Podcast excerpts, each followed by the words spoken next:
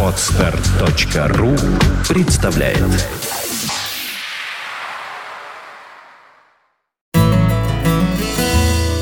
Фонтанка FM представляет уроки географии от Константина Рангса. Увлекательно, познавательно, а главное бесплатно и без домашних заданий. В программе «Занимательная география».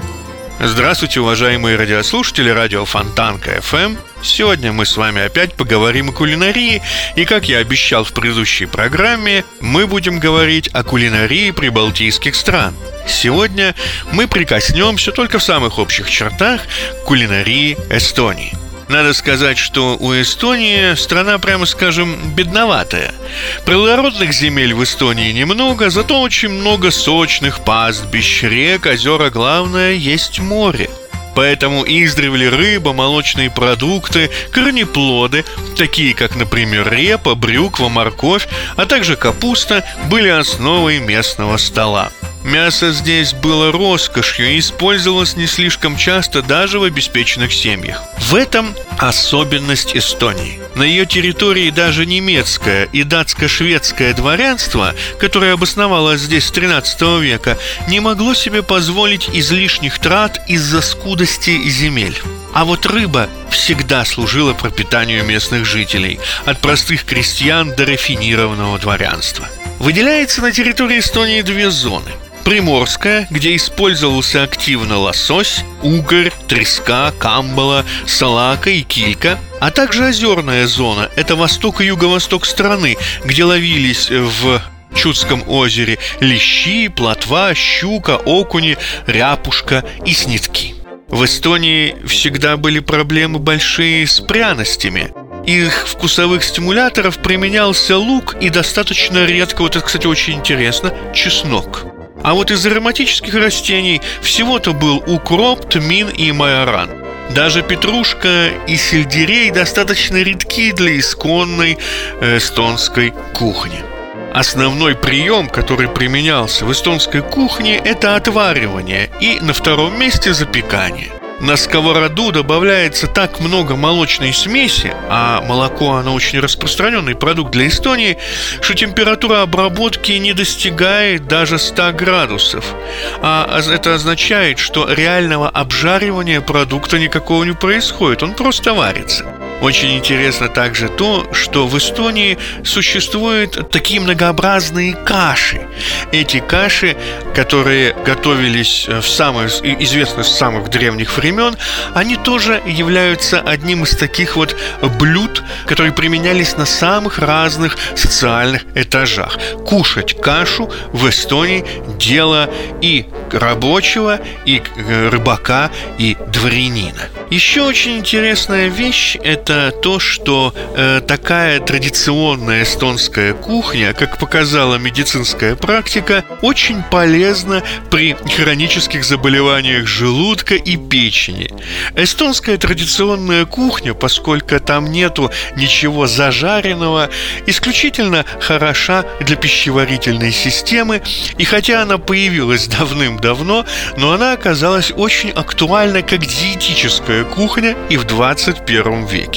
Поэтому, если у вас какие-то проблемы с желудком, вообще с пищеварительной системой, то эстонская национальная кухня, блюда эстонского национального стола могут быть для вас достаточно приятной и не напрягающей ваш организм пищей.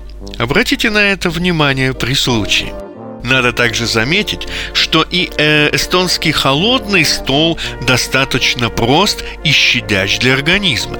Это различные сорта ржаного хлеба, килька или салака, чаще всего замаринованные, но, однако, есть и соленые, точнее, слабо соленые. Очень популярно сельце сметаной и луком, копченая салака, отварной картофель как холодный гарнир, а из мясного бекон, ветчина и простые колбасы.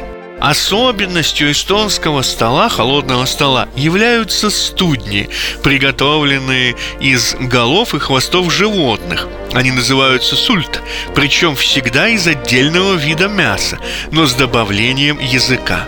Так что это тоже, как известно, студень мягкая и достаточно щадящая еда, и тоже на нее стоит обратить внимание. Эстонцы не используют острых кореньев, таких как, например, хрен.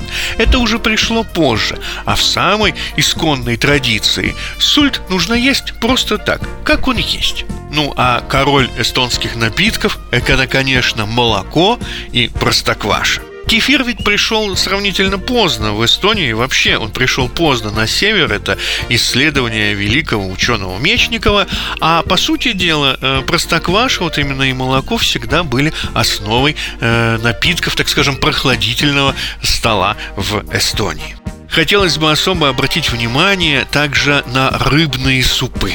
Рыбные супы, кала-суп, отличаются от русской ухи тем, что в их э, составе могут быть разнообразные овощи, а также крупы, ну и, конечно же, молоко.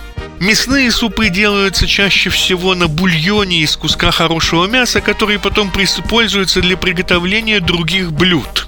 А в суп добавляют мясные субпродукты и картофель, либо капусту. Но самый аутентичный вариант, разумеется, это брюква и морковь. Как правило, такие вот рыбно-молочные, рыбно-овощные супы делают из рыбы с белым бескостным филе, преимущественно из камбалы, трески или сига. Ну и я уже говорил про каши, стоит опять к ним вернуться. Каши в традиционной эстонской кухне бывают как крупяные, так и крупоовощные и чисто овощные. Вот представьте себе понятие овощная каша. Никакой крупы в ней нету вот эти вот однородные каши, брюквенная, гороховая, морковная, она, они оказались исключительно полезными диетическими продуктами. Эстонские вот эти каши, как и супы, варят опять же на молоке. Можно как на цельном, натуральном, так и на обезжиренном. То есть, как ни крути, сплошная диетика. Ну а в следующей программе поговорим об эстонских горячих блюдах и об эстонском пиве. Оно тоже имеет свою особенность. Всего вам доброго, приятного аппетита. Это был Константин Ранкс на радио Фонтанка FM. До свидания. Скачать другие выпуски подкаста вы можете на podster.ru